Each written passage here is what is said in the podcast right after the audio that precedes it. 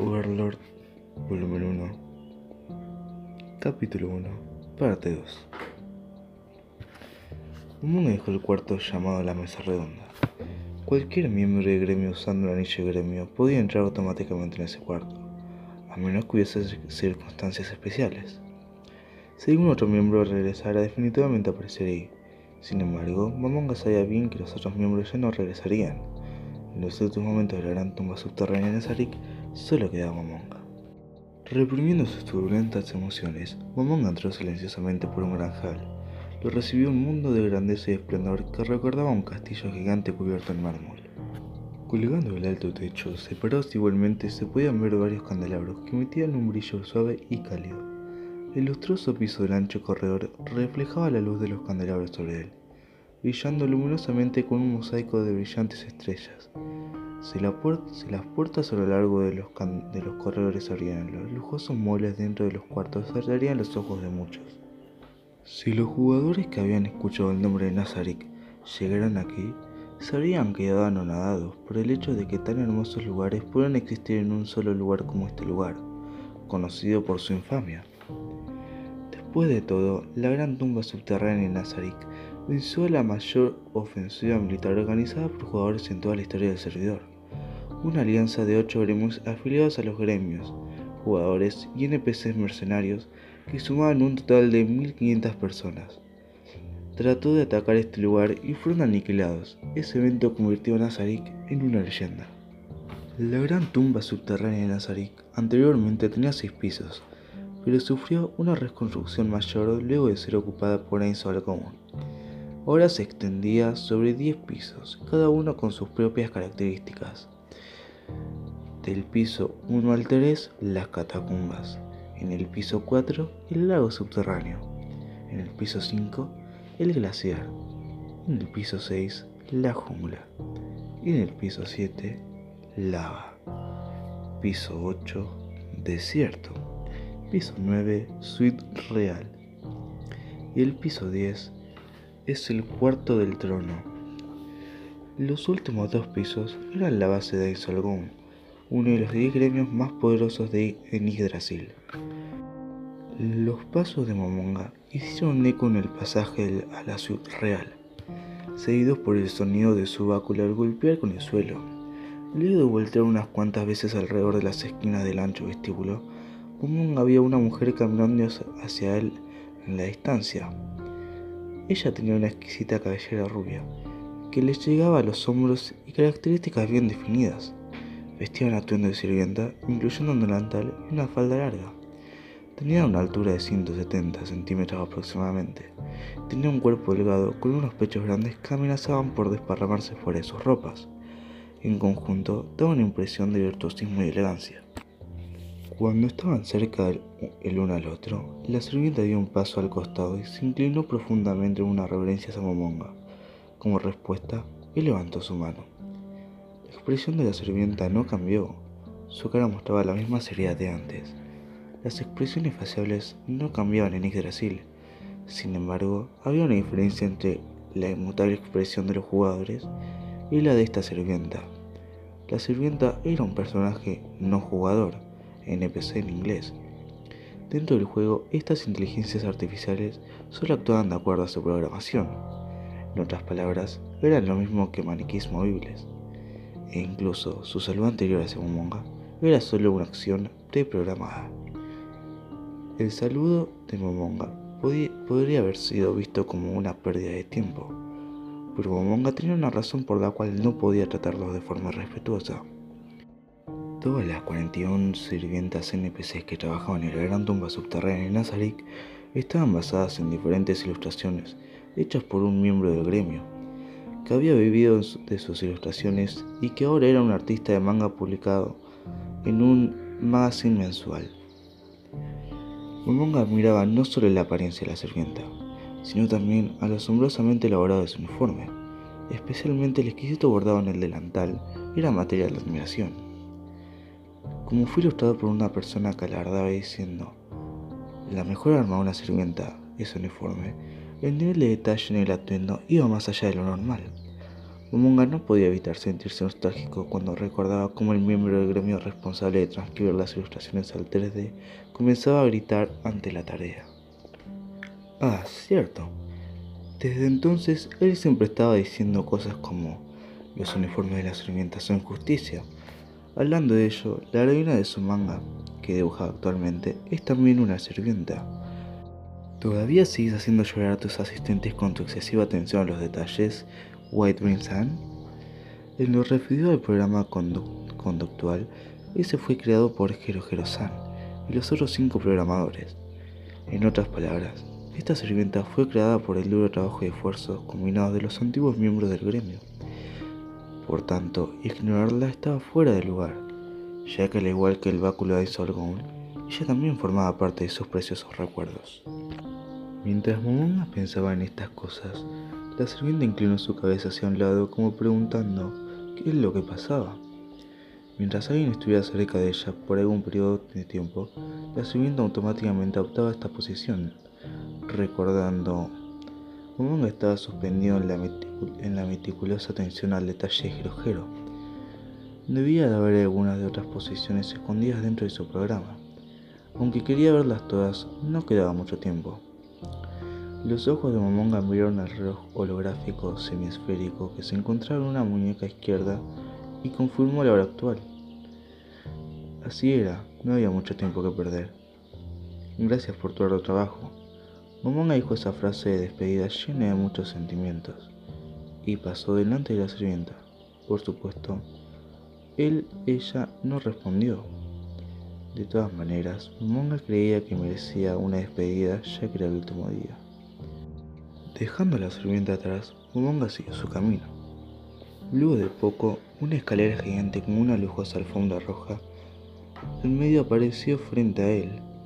Momonga lentamente subió las escaleras y llegó al décimo piso, el último piso de la tumba subterránea de Nazarick. El lugar al que llegó era un amplio vestíbulo abierto, con algunos sirvientes aguardando por él. El primer sirviente en llamar su atención fue un viejo mayordomo vestido gallardamente en su tradicional uniforme. Su pelo era completamente blanco, justo como su inmaculada barba. Pero la, espalda del viejo estaba recta como una flecha y fuerte como una espada de acero. Tenía arrugas visibles en su cara vacía que hacía que tuviese una apariencia más gentil, pero sus ojos eran agudos como los de una águila tras su presa. Siguiendo detrás del mayordomo, como sombras había seis sirvientas, sin embargo, el equipamiento que llevaban era completamente diferente al que tenía la sirvienta anterior. Sus manos y sus pies estaban cubiertos con guanteletes y grebas decoradas con oro, plata y metales negros. Traían armadura con motivos de uniforme de sirvientas y llevaban tocados blancos en lugares de cascos. Cada sirvienta sostenía un arma diferente, dando la imagen de sirvientas guerreras. Sus estilos de peinado también eran bastante diferentes entre ellas. Moños, cola de caballo, cabello liso, trenzas, rizos, toque francés, etc. Pero algo que tenían en común era su increíble belleza. Aunque ellas fueran NPCs y sus diseñadores las hicieran a todas juguetonas y únicas, su principal propósito era pelear contra intrusos. En Yggdrasil los, gremios en posesión de una base equivalente a un castillo o algo mayor tenían muchos beneficios especiales. Uno de esos beneficios eran NPCs que protegían la base. Los monstruos no muertos en la gran tumba subterránea de Nazarick caían en esa categoría. Estos llamados NPCs autogenerados tenían un nivel máximo de 30 y eran creados automáticamente sin costo alguno luego de cierto periodo de tiempo. Pero como no era posible cambiar su apariencia ni su inteligencia artificial, no significaba mucho problema para los jugadores invasores. Por otro lado, otro beneficio especial era el poder de, de, crear NPCs originales. Cuando un gremio capturaba una base con rango de castillo, podía crear NPCs con un nivel combinado máximo de 700. Como el nivel más alto era 100, podían crear por ejemplo un máximo de 5 NPCs de nivel 100 y 4 de nivel 50. En el momento de la creación de un NPC original, Adicionalmente a las apariencias y la IA, inteligencia artificial, era incluso posible cambiar sus armadores y armas. Esto permitía a un gremio crear NPCs mucho más poderosos y asignarles proteger lugares clave. No era necesario crear dos NPCs solo para el combate. Otro gremio que, ocupaba un castillo, el Gran Reino Gatuno, convirtió a todos sus NPCs en gatos y otras criaturas felinas. Podría decirse que se le entregaba al gremio el derecho exclusivo de crear la imagen y atmósfera de su castillo. Mirando al mayordomo y las sirvientas postradas en reverencia frente a él, puso la mano en su barbilla mientras pensaba. Como él casi siempre usaba teletransportación para moverse de cuarto en cuarto, Momonga no venía aquí muy seguido, por lo que los miraba con un poco de nostalgia. La mano de Momonga operó la consola abriendo una página que era solamente accesible a los miembros del gremio y activó una de las opciones cuando lo hizo. Los nombres de los sirvientes aparecieron sobre sus cabezas. Ah, así que ese era su nombre. Omonga había olvidado su nombre, produjo una amarga sonrisa y sin embargo nostálgica mientras recordaba las disputas que tuvo con sus compañeros al decir los nombres para este NPC. Sebastián. El mayordomo también servía como administrador de la casa. Las seis sirvientas juntas a Sebastián estaban directamente bajo sus órdenes la unidad de sirvientas de combate llamada Pleiades. Además de ellas, Sebastián tenía muchos sirvientes masculinos y mayordomos bajo su supervisión. El archivo de texto tenía más información detallada, pero Mamanga no estaba de humor para mirar más a fondo. Queda muy poco tiempo para, para que apagaran los servidores, y él quería sentarse en otro lugar. Todos los NPCs, incluidas las sirvientas, contenían intrincados detalles ya que había muchos miembros del gremio a los que les gustaban los elaborados ajustes. Gracias al hecho de que había muchos ilustradores, diseñadores gráficos y programadores en el gremio de Ensorgon, fueron capaces de obsesionarle con los efectos visuales y exagerar en su tarea. Originalmente Sebastián y las sirvientas eran la última línea de defensa contra intrusos, sin embargo, ya que era improbable que pudieran estar al nivel de los jugadores enemigos capaces de llegar tan lejos, su único propósito real era el de ganar algo de tiempo, pero como ningún invasor fue capaz de llegar a ese punto, nunca recibieron órdenes. Y habían estado simplemente esperando eternamente en ese lugar. Apretando su báculo, Momonga sintió compasión hacia estos NPCs, incluso cuando ese tipo de pensamientos fueran tontos. Los NPCs eran simplemente datos y la única razón que él tenía para creer que tenían emociones era debido a su área excelentemente diseñada. Sin embargo, como, maestro de gremio, es tiempo de que comience a dar órdenes a los NPCs. Al mismo tiempo que se avergonzaba de este comentario arrogante, Momón emitió una orden. Síganme. Sebastián y las sirvientas asintieron respetuosamente mostrando que habían aceptado la orden. El acto de moverlos de este lugar significaba pasar por alto lo que los miembros del gremio habían tenido en mente desde el comienzo. Ainsorgun era un, gremio que enfatizaba el voto mayoritario. Estaba prohibido que una persona tonteara con lo que los demás habían creado juntos solo por terquedad. Pero hoy era un día donde todo terminaría. Momonga creía que todos los perdonarían si lo hacía en un día como este. Meditando este tipo de cosas, Momonga dio el sonido de diferentes pasos siguiéndole. Eventualmente llegaron a una inmensa sala con forma de domo. Un gran cristal de cuatro colores, incrustado en el techo, emitía rayos de luz blanca. Había 72 nichos en la pared, la mayoría con una estatua. La estatua imitaba la imagen de un demonio y había 67 de ellos. Este cuarto se llamaba la llave menor de Salomón, también conocido como el la Lemeguetón. El nombre había sido tomado del título de un famoso libro de hechizos. Las estatuas modeladas en forma de los 62 demonios de Salomón eran en realidad golems creados de, de raros metales mágicos la razón de que fueran solo 67 golems en lugar de 62 originales era porque el creador saltó del proyecto a medio camino. El cristal de cuatro colores en lo alto del techo era en realidad un monstruo. Si, un enemigo invadía este lugar, el monstruo invocaría elementos de alto nivel de tierra, agua, fuego y viento, y lanzaría un bombardeo de hechizos ofensivos de área grande.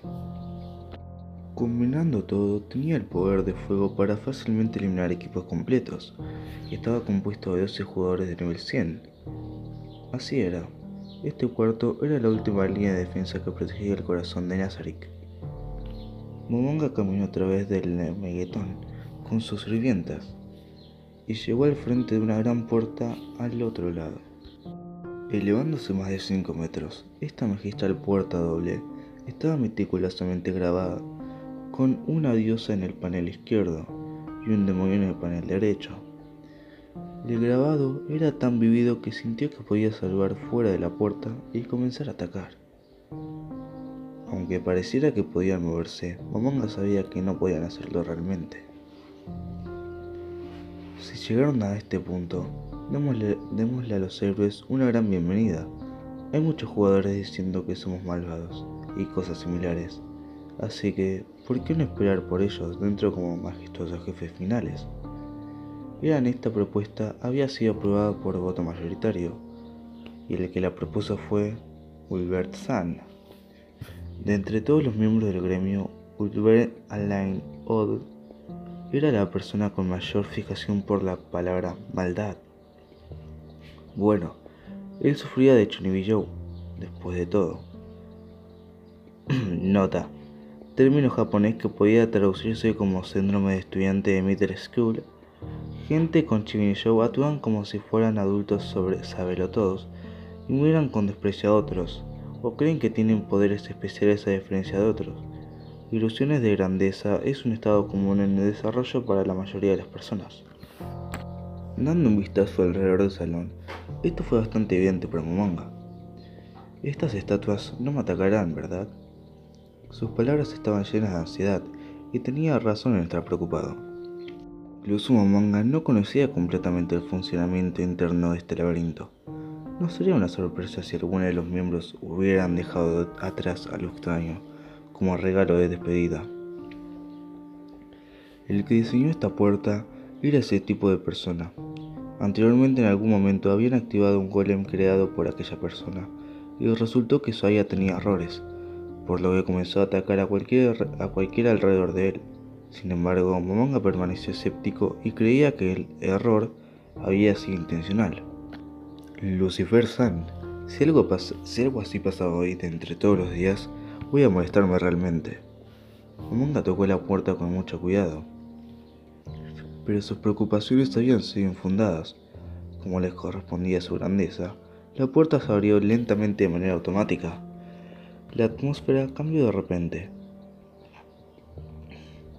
El ambiente hasta ahora era semejante a un templo con su tranquilidad y solemnidad, pero la visión frente a él sobrepasaba incluso eso. Sintió como si el cambio del ambiente lo abrumara. El interior era enorme, un espacio tan amplio como para albergar cientos de personas y con espacio de sobra.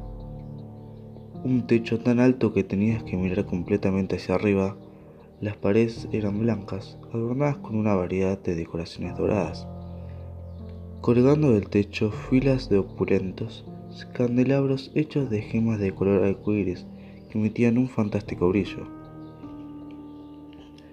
Desde el techo al piso, un total de 41 banderas gigantes con diferentes patrones decorados decorando las paredes. Había una escalera baja que tenía alrededor de 10 escalinatas adornadas de oro y plata, en el área central del cuarto y en la cima se encontraban un majestuoso trono que parecía como si hubiese sido cortado de un cristal gigante. En la pared detrás de este había una inmensa bandera de color rojo oscuro bordado con el escudo de armas del gremio. Este era el lugar más importante de la gran tumba subterránea de Nazarick, el cuarto del trono.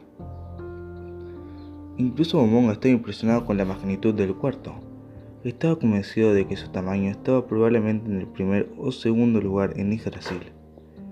Este cuarto era el lugar perfecto para enfrentar el momento final. Momonga caminó dentro del salón. Era tan grande que sintió como si se tragara cada sonido de sus pisadas. y entonces miró hacia el NPC femenino que estaba parado junto al trono. Vestida con un vestido blanco puro, ella era una mujer bellísima, con la cara de una diosa. Contrastando con su vestido, tenía el cabello negro azabache y le llegó a la altura de la cintura. Aunque sus irises dorados y sus pupilas verticales como las de gato eran peculiares, era una belleza implacable. Sin embargo, en sus sienes izquierda y derecha tenía dos gruesos cuernos que sobresalían retorcidos y en su cintura se encontraba un par de alas negras de ángel. Tal vez debido a la sombra que proyectaban los cuernos, su sonrisa de diosa parecía como una máscara que ocultaba su verdadero ser. Llevaba un collar dorado en forma de telaraña que le cubría los hombros y el pecho. Los brazos cubiertos por guantes de seda sostenía un extraño objeto que parecía una vara. Tenía alrededor de 45 centímetros de longitud y en su punta una esfera negra que flotaba en el aire. Su nombre, Momonga lo había olvidado. Su nombre era Albedo, la supervisora de los guardianes de piso de la gran tumba subterránea de Nazarick. Ella era el NPC que supervisaba a los siete guardianes de piso y eso significaba que su rango estaba por encima de todos los otros NPCs en la gran tumba subterránea de Nazarick. Era por esta razón que se le permitía permanecer junto al cuarto del trono. Momonga miró al Bedo con ojos agudos y se preguntó, sabía, sabía que había un ítem de clase mundial en el cuarto del trono anteriormente, pero ¿cómo es que Albedo tenía otro? En todo Yggdrasil solo había 200 ítems de clase mundial. Cada uno de ellos tenía su propia habilidad única, y algunos eran tan poderosos como para destruir el balance del juego. Por supuesto, no todos los ítems de clase mundial tenían ese tipo de habilidades. Incluso así, si un jugador lograba obtener un ítem de clase mundial, la reputación de ese jugador Yggdrasil daría un salto a los más altos niveles.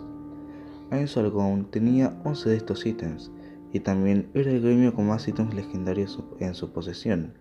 Comparado con estos gremios, había una gran brecha, ya que luego de, ellos los siguientes gremios tenían solo tres. Con la aprobación de los miembros de su gremio, Momonga poseía uno de estos ítems. Los demás estaban esparcidos dentro de Nazarick. La mayoría de ellos dormían en el interior de la tesorería bajo la protección de los guardianes. Había solo una explicación del por qué Albedo poseyera tal tesoro secreto sin que Momonga lo supiera. El miembro del gremio que le había creado se le había dado. Ainsalcom era un gremio que enfatizaba en el voto mayoritario. Estaba prohibido que una persona moviera los tesoros que todos habían reunido cuando se le antojara. Junto a una leve molestia, Momonga pensó en tomarlo de vuelta. Pero hoy era el último día, y luego de considerar cuán atesorada era Albedo por sus camaradas, decidió ignorar el asunto. Deténganse. Habiendo llegado a las escaleras del trono, Momón ordenó solemnemente a Sebastián y a las Pileiades que dejaran de seguirlo. Cuando comenzó a subir unos cuantos escalones, se dio cuenta de que los sonidos de los otros pasos todavía lo seguían por detrás.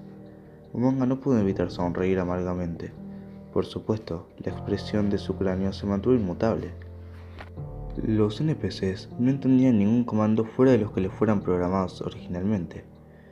Tenía que usar palabras específicas para que ellos aceptaran la orden. Habiéndolo olvidado, Momonga se dio cuenta de que no había dado órdenes a los NPCs desde hace algún tiempo. Luego de que sus compañeros del gremio se fueran, Momonga cazaba solo y conseguía fondos para mantener Nazarick. Él no construyó ninguna amistad con otros jugadores, incluso los evitaba. También evitaba las áreas peligrosas que sus compañeros del gremio solían frecuentar. Día tras día, él constantemente obtenía dinero y lo dejaba en la tesorería hasta que cerraba sesión. No tenía casi ningún contacto con los NPCs. En espera, los pasos se detuvieron. Luego de que Momonga dio la orden correcta, subió los escalones finales frente a él hacia el trono. Sin reserva, Momonga miró fijamente al Bedo, que estaba parada junto a él. Raramente había visitado este cuarto en el pasado, así que nunca le prestó especial atención. Le preguntó qué tipo de ajuste tiene. Lo único que Momonga recordaba sobre Albedo era su rol como supervisora de los guardianes de piso, y que ella tenía el rango más alto de entre todos los NPCs en la gran toma subterránea de Nazarick. Llevado por la curiosidad, Momonga operó su consola y examinó atentamente los ajustes e información detallada de Albedo. Una densa pared de texto llenó su campo de visión.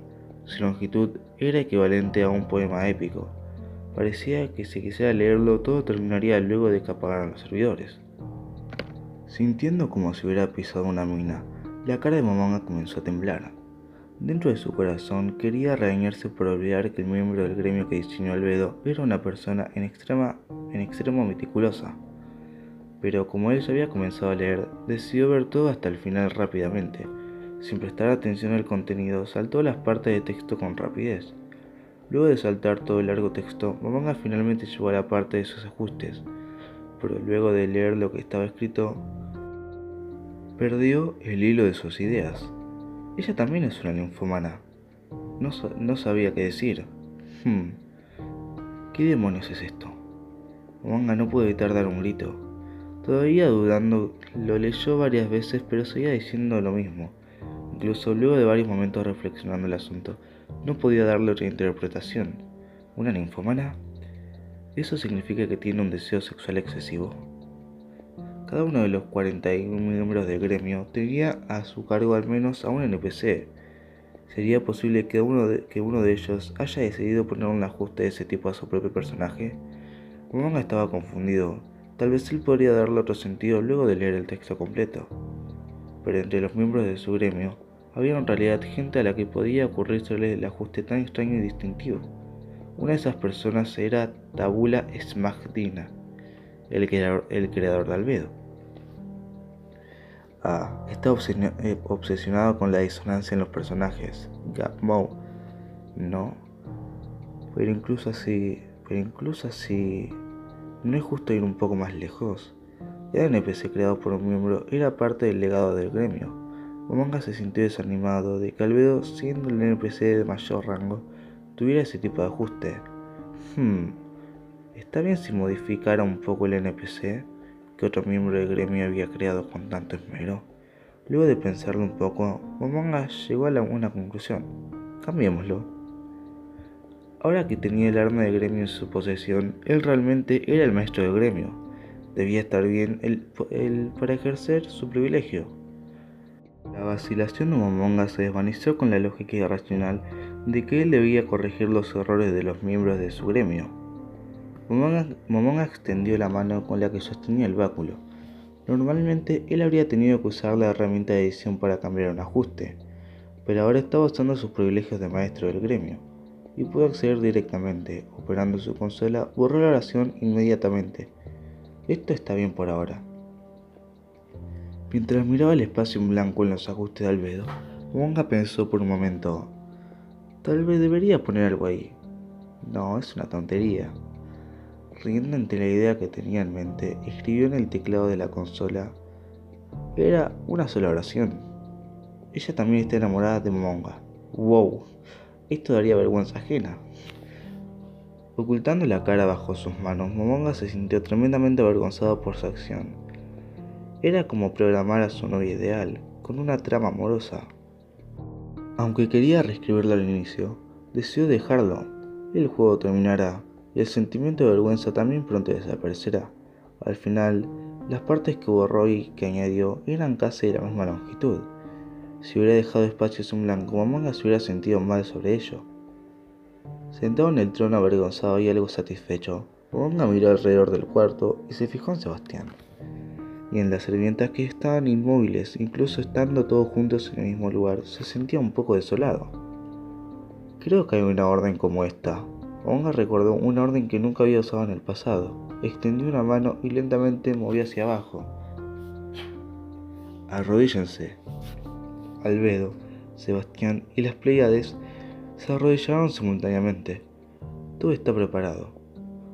Momonga levantó el brazo izquierdo para el reloj holográfico.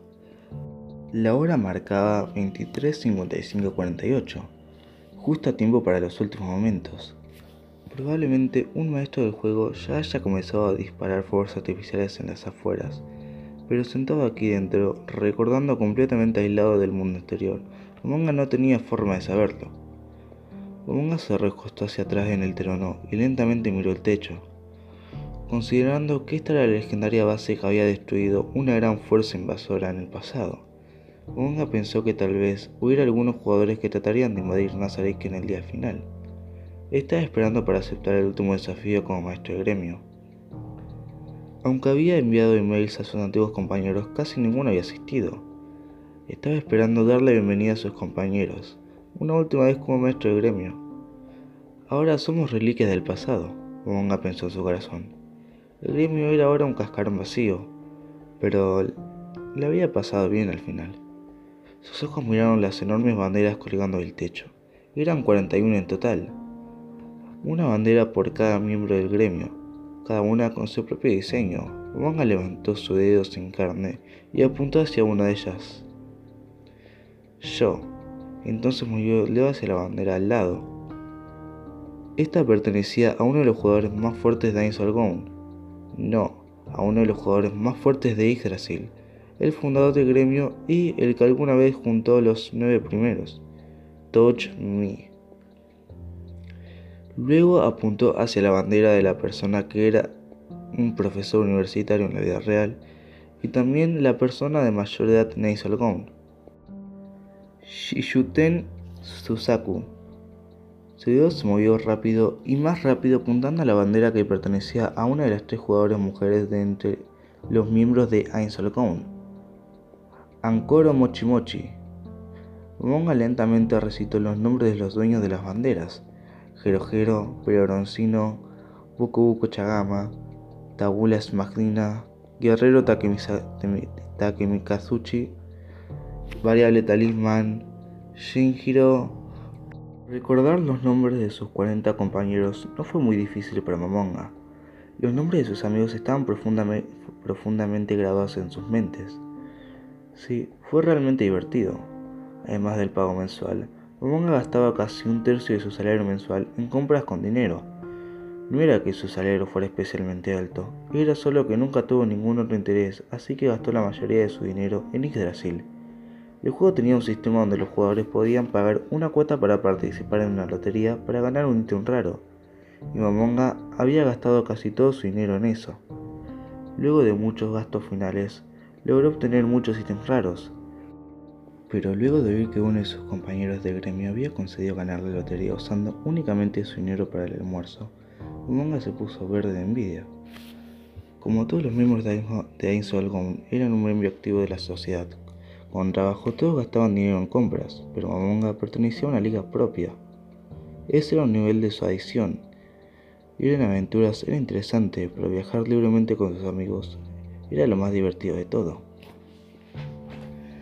Para Mamonga, quien no tenía amigos y no le quedaba familiares en el mundo real, las memorias del tiempo que pasó con sus amigos en el Zone era todo lo que tenía. Hoy, el gremio desaparecería. Con su corazón con su corazón lleno de pesar y arrepentimiento, apretó la mano que sostenía el báculo. Momonga era ser una persona ordinaria, no tenía ningún poder financiero o conexiones que pudiera cambiar. Ese hecho solo podía guardar silenciosamente a que el tiempo se agotara para todos los jugadores del servidor.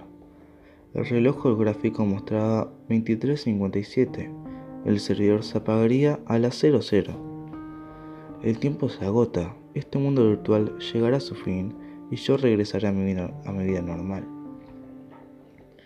Esto era obvio, la gente no puede vivir en un mundo virtual, así que todos tendrán que irse tarde o temprano.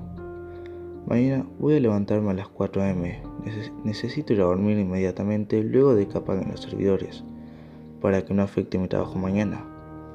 23, 59, 35, 36.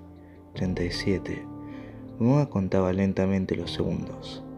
23, 59, 48. 49.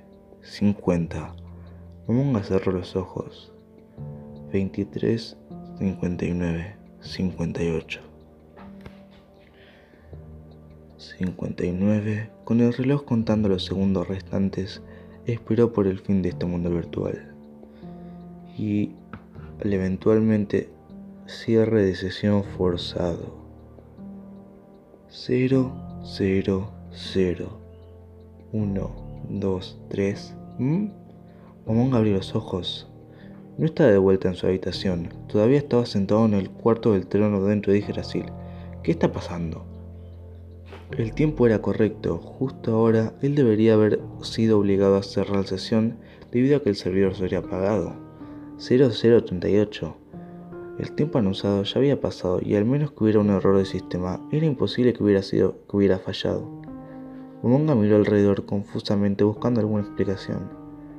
¿Acaso aplazaron el cierre del servidor? ¿O decidieron posponer al final porque no pudieron apagar el servidor?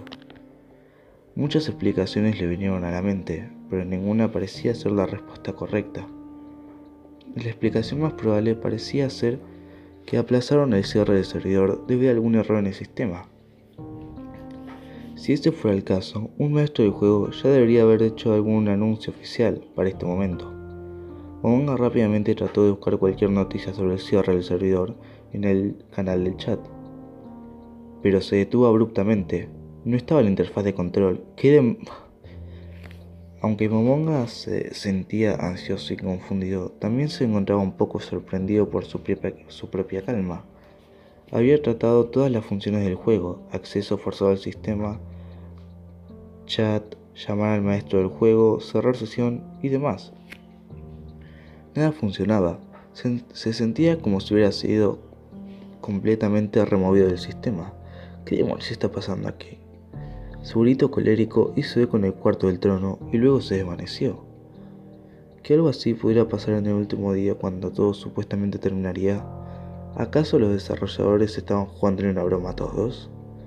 La voz de Mamonga se oía furiosa y se sentía frustrado de no haber tenido un glorioso final. Normalmente no debería haber habido ninguna respuesta a su furioso grito. Sin embargo, ¿está todo bien, Mamonga-san? Era la primera vez que Mamonga había oído esa dulce voz femenina. Aunque impresionado, Mamonga comenzó a buscar el origen de esa voz. Cuando encontró a quién le pertenecía, se quedó sin palabras. La respuesta vino de un NPC y era Albedo.